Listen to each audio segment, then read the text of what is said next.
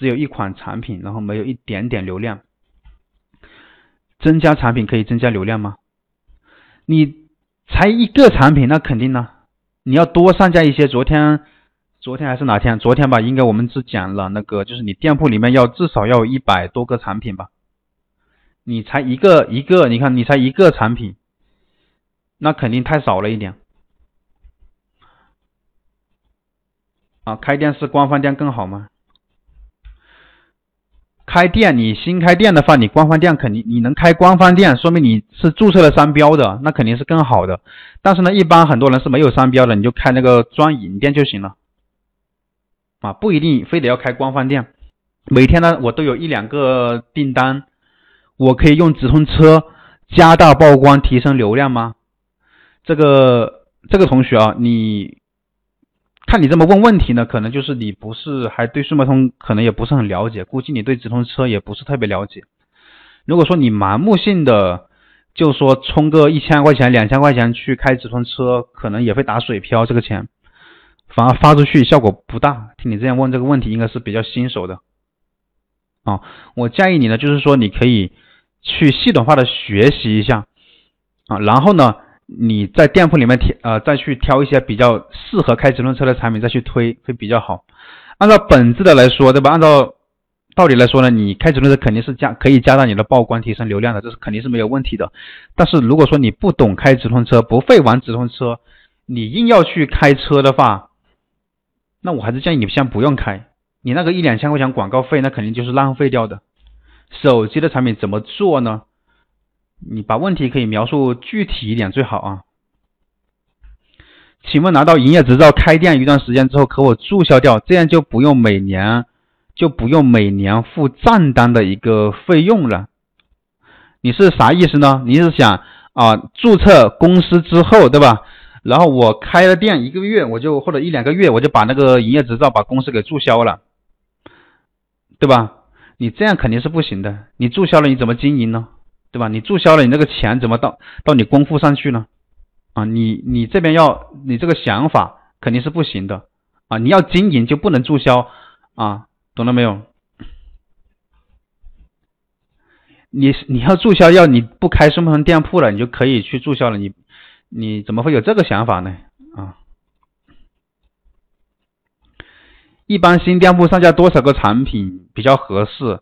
一般建议你至少要一百多个吧。一百五也行，一百二也行啊，就是你尽量的越多越好，就一百多个，维持在一一百五十个到两百多个之间吧，就一直这样维持。因为有些产品呢，你并不是说你上架一百五十个之后就以后就不用管它了，就不上架了，你还是要上架，就是你一个月不出单的产品就把它删掉。如果说你上架一百五十个产品，就就举例子来说，你上架一百个产品。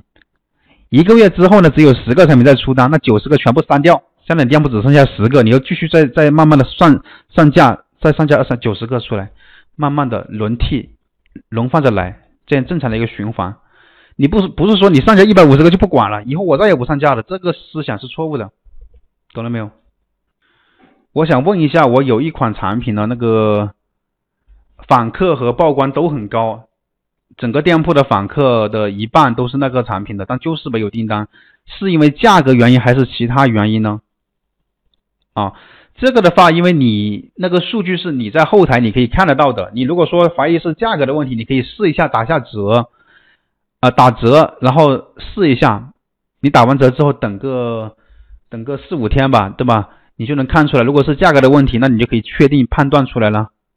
如果你打完折之后，他的订单确实多一些了，有有人下单了，那就是价格问题。如果说你打完折之后，他还没有人下单，那就不是价格的问题，那可能是其他方面的一些原因。你就这样去测试一下。官方店一定要写品牌故事吗？啊，看你自己，你写不写都可以，但是建议你是写上啊，建议你是写上。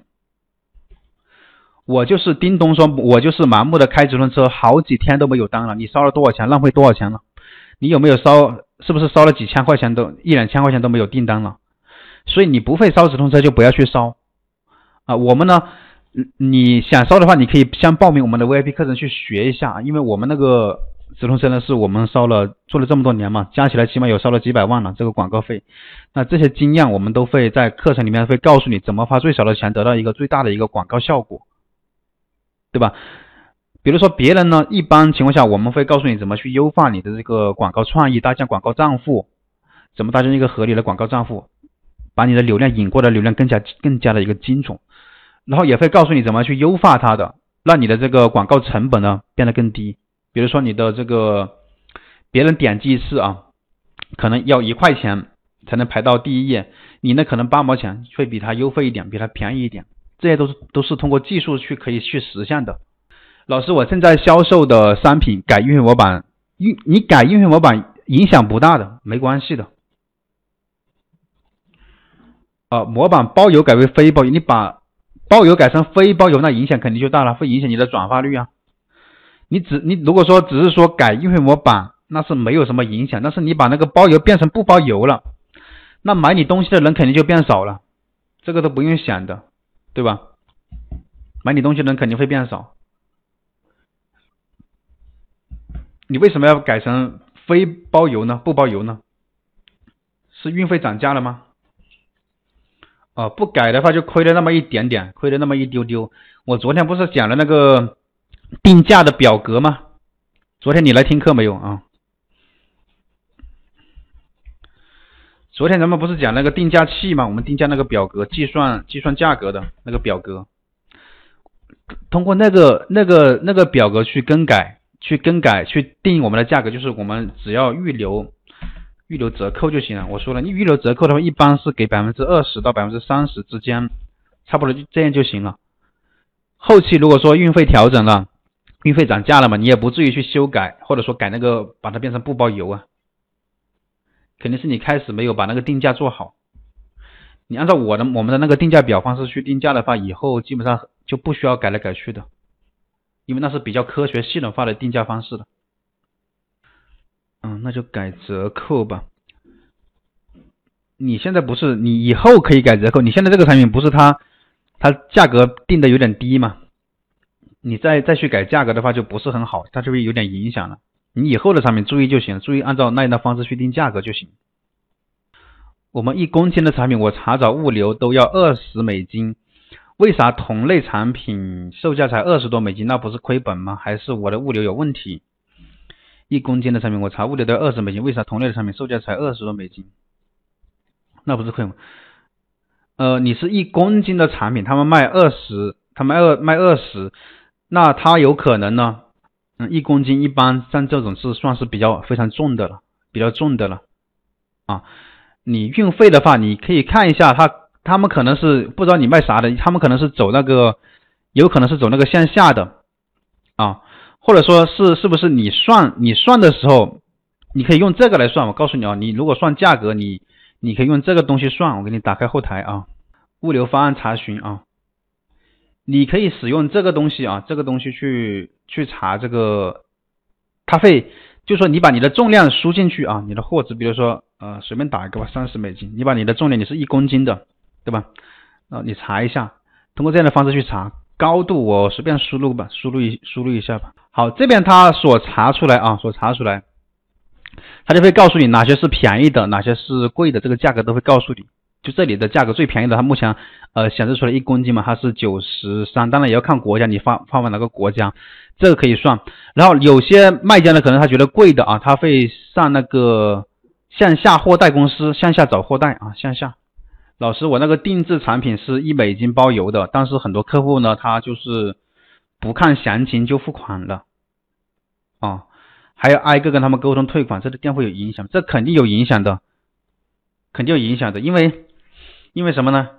你退款率多了，就是他也他这是有数据可以统计到的，你这个退款率太高了，他平台会觉得你这个店是不是有点不好的店铺，退款率这么高，对吧？你定制产品，你你不要设置为一美金，你可以设置，你可以在主图当中重点提示说一下，我这是定制的，一美金只是一个那个什么价格，对吧？是一个拍，是一个不是固定的一个价格，你具体来咨询。